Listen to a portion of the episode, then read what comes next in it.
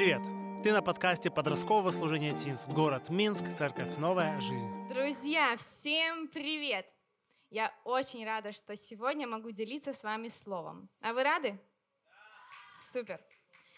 Знаете, вот скажите, у вас когда-нибудь было такое в жизни, что вам Бог дает какое-то нереальное откровение? Вот прямо, о, как будто бы небеса открываются, и ты понимаешь, все, я больше не буду прежним. Бывало такое? Тимоха, было? Вот когда было?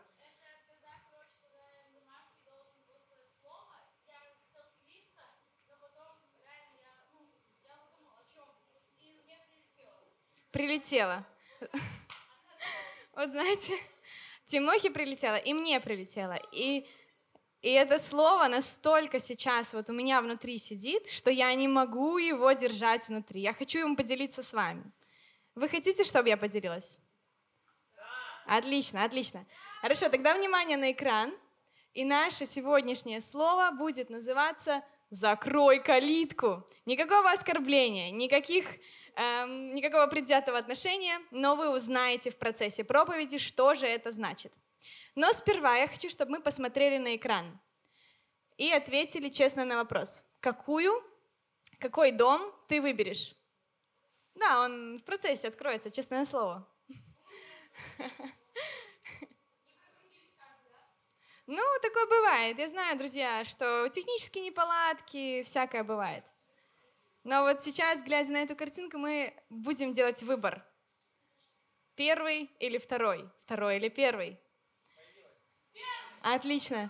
Смотрите, два дома у нас есть, да, вроде бы дома, в них можно жить. Правда, можно жить? Можно там чай готовить, но почему мы выбираем какой-то только один из них? И, кстати, какой номер? Давайте поднимем руки. Кто выбирает первый номер? Первый. Есть такие, любят экстрим. Хорошо, а кто выбирает, выбирает второй номер?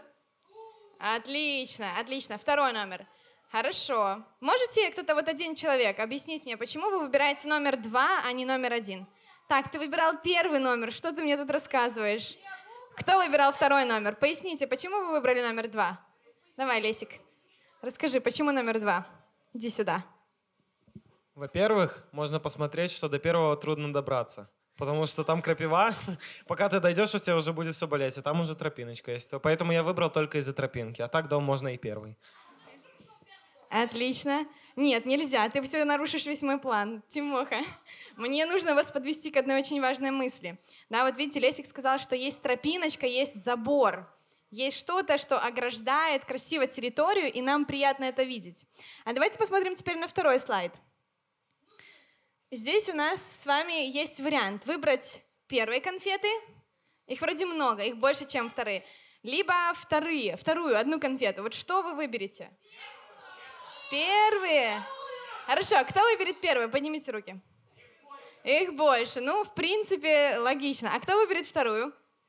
Так, вот мне нравится парень. Почему ты выберешь вторую? Мне очень интересно. Ну, потому что это закрытая пачка, и она может быть качественнее. Верно. Нам всегда приятнее выбирать что-то, что защищено оберткой какой-то, да, границей. И когда нету границ, нету вот обертки, тогда непонятно вообще, оно как бы чистое, свежее, где оно там побывало, по каким тропинкам оно валялось и так далее. Поэтому мы выбираем второе, так же, как и с домом. Потому что в доме есть конкретное ограждение, и нам приятно да, видеть, что что-то ограждено. Понимаете, о чем я? Не слышу, понимаете, о чем я? Отлично.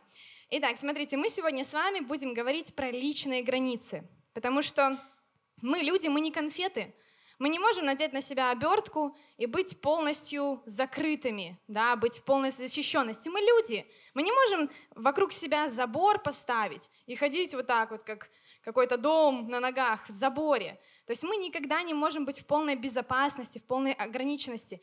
Но согласитесь, что каждому из нас очень важно выставлять эти границы своими словами и своими делами, правда? Понимаете, о чем я? вот именно выставлять эти границы, потому что, видимо, у нас нет никаких границ. И кажется, что любой человек может подойти и сделать все, что ему хочется. Но вот смотрите, в Библии написано, больше всего хранимого, это в притчах, 4 глава, 23 стих. Давайте вместе. Больше всего хранимого храни сердце твое, потому что из него источники жизни. Видите, Бог нам говорит «храни». Вот Бог как будто нам говорит, возьми свое сердце и запри его за забором, да, чтобы никто, никакой враг не мог его атаковать, забрать у тебя. А как вы думаете, э, что значит хранить сердце? Вот какие у вас идеи есть? Храни сердце, это как? Э, типа не отдавать, ну, себя плохому человеку тоже может быть такое. Зачтено, зачтено, Тимоша, отлично. Не отдавать себя плохому человеку. Еще варианты? Что значит хранить сердце? Угу. Расскажи, Анжелика. А, приближаться к Богу, а не к дьяволу. Приближаться к Богу, не к дьяволу. Я зацениваю. Отлично. Лесик? Можно поставить забор и нанять охранников. Отлично. Эту операцию нужно сделать, такой мини-заборчик на сердце, да, такая спецоперация. Хорошо, еще варианты. Что значит хранить сердце? Что Бог нам хочет сказать этими словами? Не грешить. Согласна. Еще, Анюта, что ты думаешь? Я думаю, что надо его в холодильник положить и хранить при определенной температуре. Отлично. Куда же мы без шуток, Анюта? Давайте ей поаплодируем за такую гениальную шутку. Хорошо.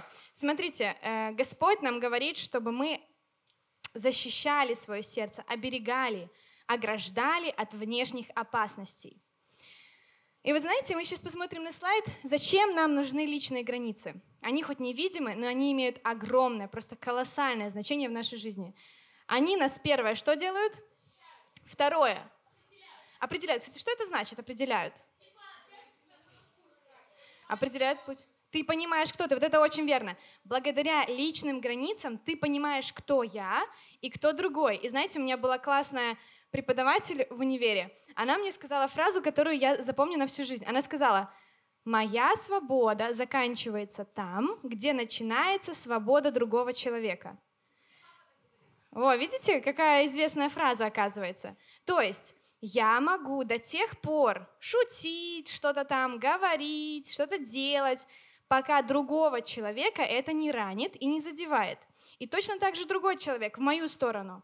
Он может все что угодно говорить до тех пор, пока он не пересекает мою вот эту невидимую, но очень четко проложенную границу. Понимаете, о чем я? И вот таким образом мы видим, что личные границы нас определяют. Третье, что они делают? Они помогают нам делать выбор. Знаете, вот когда ты знаешь себя, ты умеешь выстраивать свои границы, тебе очень легко сказать сложное слово. Что это за слово? Это противоположность слову «да». Нет.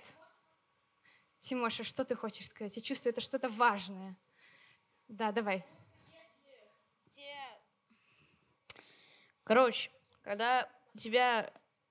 Так, мы разбираем то, что границы должны быть открытыми или закрытыми. Закрытыми или открытыми? Открытыми? Не, просто я хотел, типа, помогать нам делать выбор. Если у нас не будет этих границ, то за нас будет делать выбор. Ну, а у нас есть своя свобода слова. Мы живем в свободной стране. Отлично, Тимофей, здорово. То есть, если у нас нету вот этого четкого осознания, кто мы, мы не можем делать выбор. Вот к нам приходит один человек, говорит, «Эй, пойдем на тусовку». Мы такие, ну ладно, пойдем. Второй там, «Эй, пойдем, мне поможешь квартиру брать». Ну ладно, пойдем. Еще третий там что-то. И каждому мы не можем сказать «нет», потому что мы не знаем, кто мы, если у нас нет личных границ. Понимаете, о чем я? Да, отлично. И четвертое, что они, вот это самое любимое, они пробуждают любовь к себе. Вот у кого есть трудности с любовью к себе? Поднимите руки. У кого-то есть трудности. И знаете, зачастую это происходит от того, что у нас нет личных границ. Потому что мы не знаем, кто мы. А как мы можем любить себя, если у нас нет личных границ, если мы не знаем, кто мы такие? Как мы можем любить что-то непонятное? И вот именно личные границы, они помогают нам любить себя. И в свою очередь, как это написано в Божьем законе, если ты любишь себя, ты любишь и другого, да, возлюби Господа Бога, себя и также ближнего своего. Итак, смотрите, какое заманчивое предложение я вам сегодня делаю. Вы можете купить весь этот полный пакет и использовать его в своей жизни, если вы продолжите также внимательно слушать проповедь до конца. Вы продолжите? Отлично. Ну что, давайте двигаться дальше. Я хочу сейчас, чтобы один человек вышел на сцену. Так, ну, Тимоша, ты сегодня и так уже гвоздь программы. Вон девочка держит на предпоследнем ряду. Мне очень нравится, что она такая активная. Давайте поаплодируем ей. Да-да-да, мне кажется, ты уже у нас была и на сцене. Напомни, как тебя зовут? Поднимайся сюда. Лиза. Лиза, очень приятно, Лиза. Смотрите, Лиза, я сейчас скажу тебе, Лиза, защищай кое-что. Вот защищай кое-что, а я сейчас позову врагов, которые это кое-что должны будут отнять. Враги, мне нужно еще три человека. Три человека любых. Давайте, вот девочка э, вон там, вот в черной маечке, иди сюда. Парень вот э, в зеленых шортах, расскажешь нам, как тебя зовут. И давай еще вот э, девчонка с первого ряда, иди сюда. Сразу расскажите о своих именах. Как вас зовут? Полина. Полина, очень приятно. Тебя как? Эмиль. Эмиль, очень приятно. Оксана. Оксана, здорово. Подождите, Эмиль, Оксана и Полина, и спускайтесь вниз, вы будете врагами. Я вам сейчас на ушко скажу, что нужно украсть, а задача Лизы будет это охранять. Повернитесь лицом к залу, я вам на ушко скажу.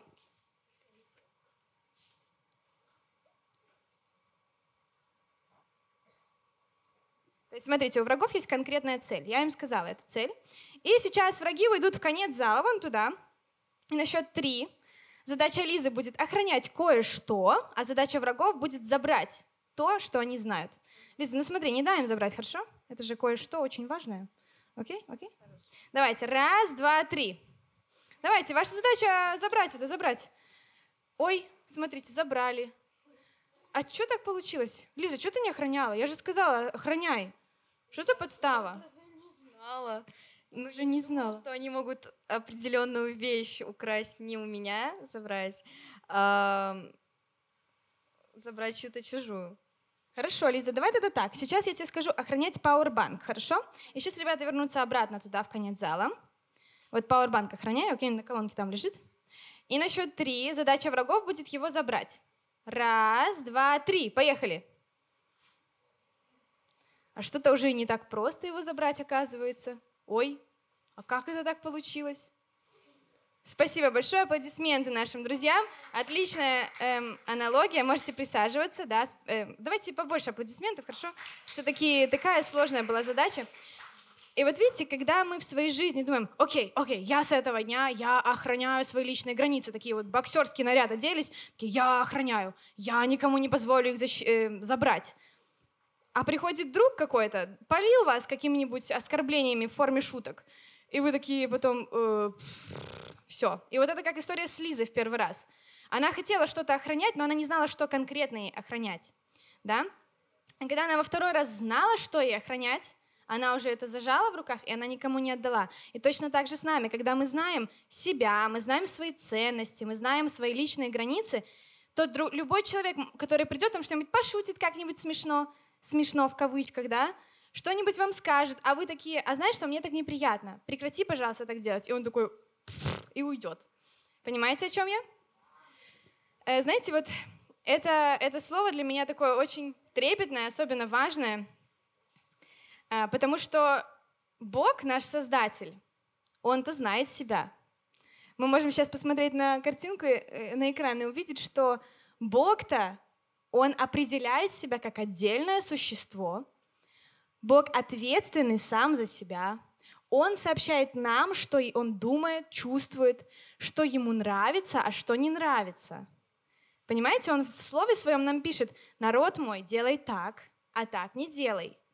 И ты вот, дочь моя, ты так делай, а так не делай. И очень много мест в Библии, в которых Бог нам показывает, что угодно Его сердцу, а что не угодно. И вот интересно, что мы же Его творение, правда? Мы ведь Его дети. И как думаете, что Бог хочет, чтобы мы делали? Слушали, верно. Что еще? Делали так, как Богу нравится, да, чтобы мы не делали так, как Ему не нравится. Эмиль, а ты еще что думаешь? Оставались людьми, верно. И еще что важно, Бог хочет, чтобы то же самое мы делали в отношении себя. Чтобы вот каждый из нас определял себя как отдельное существо, отдельного человека. Не просто там друга Полины или подруги Оли. Я вот, я вот там друг того-то. Нет, я в первую очередь сам я, такой, какой я есть, каким меня Господь создал. Да, чтобы мы были, каждый из нас, ответственными сам- самими за себя. ни мама там за нас ответственна, особенно вот в нашем возрасте, да, там ни папа, ни учитель, ни директор, никто, а ты каждый сам за себя ответственный лично. Чтобы мы сообщали, во-первых, чтобы мы знали, во-первых, э, в первую очередь, но также и сообщали другим, что мы думаем, что мы чувствуем, что нам нравится и что нам не нравится, потому что Господь в первую очередь сделал это сам. И вот интересный факт такой, да, Господь нам сказал, носите бремена друг друга и таким образом исполните закон Христов. И вот кажется, ну окей, Господь, я буду посвящать всю свою жизнь на служение другим. Я буду делать им это и то, и если они мне только позвонят и о чем-либо попросят, я сразу же к ним пойду и все помогу, что они скажут. Надо убрать, уберу. Надо приготовить, приготовлю. И еще что-то такое. У кого вот бывают с этим проблемы, чтобы сказать нет кому-то другому, когда его просят о чем-то, да? Когда нам это, например, ну, не подходит, мы не хотим это делать, или нам это не нужно.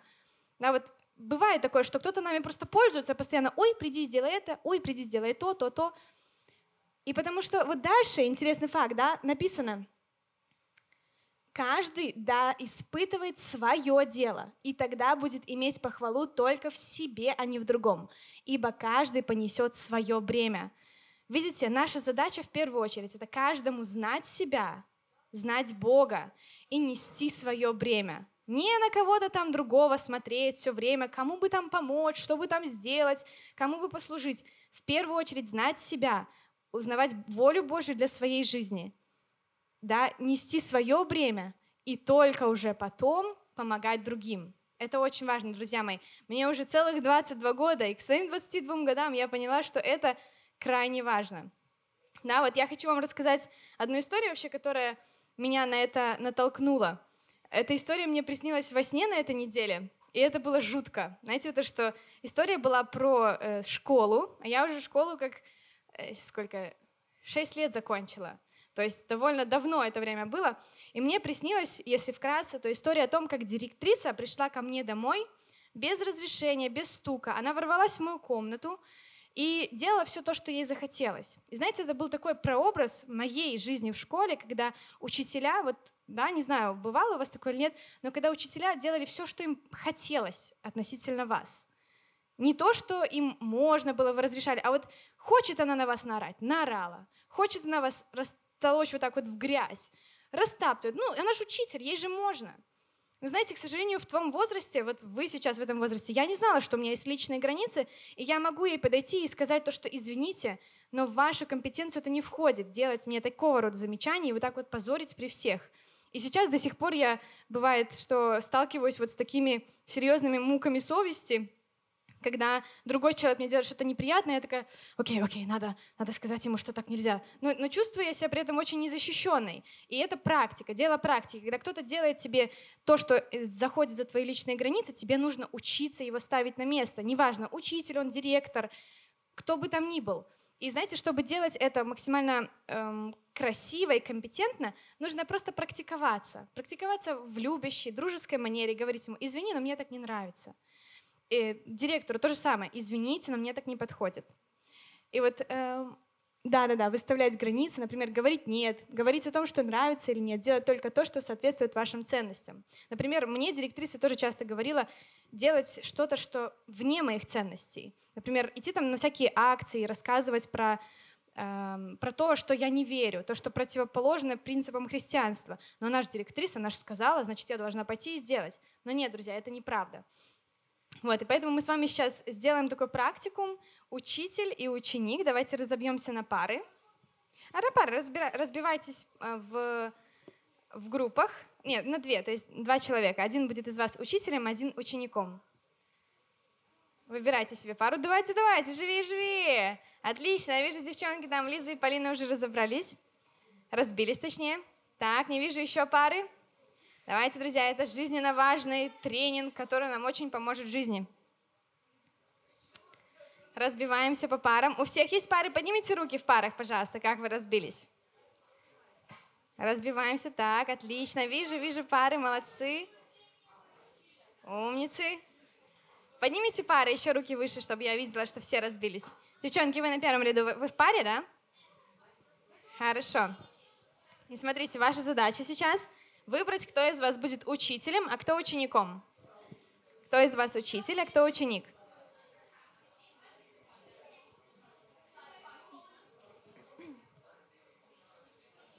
Кто из вас учитель, кто ученик? Выбрали? Диана, вот ты кто, учитель или ученик? Ученик? Отлично. Хорошо. Смотрите, задача ученика сейчас прийти, ну, как бы он по факту пришел с не сделанной домашней работой.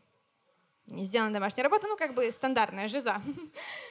Э, Задача учителя сейчас так ему сказать слова, чтобы в следующий раз он пришел с домашней работой.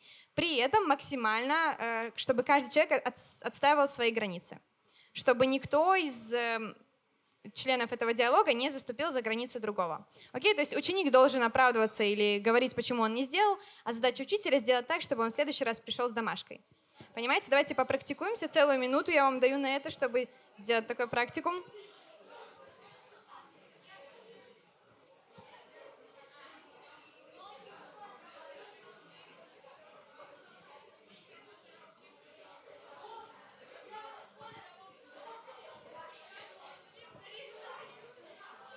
задание. Смотрите, ученик э, с не сделанной домашкой, учитель должен сказать ему так достаточно вежливо, чтобы в следующий раз он пришел с выполненным домашним заданием. При этом, ну, достаточно вежливо, чтобы не заходить на, за границы другого человека. Достаточно вежливо.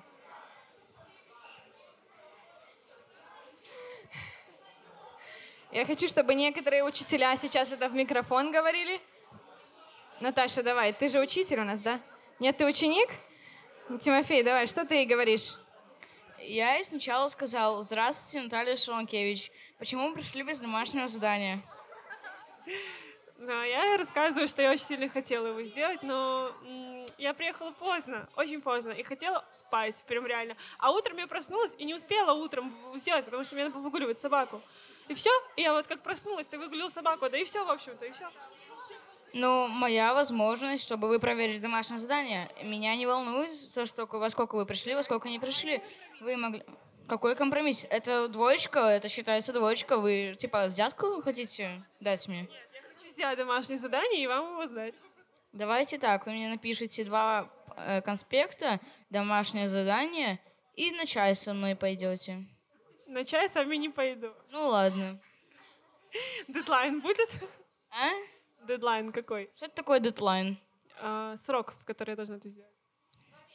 Месяц. Даже меньше, минута. Сойдет? Мало. Ладно, два часа. Тимофей, дай сюда микрофон. Месяц. Нет, даже меньше, минута.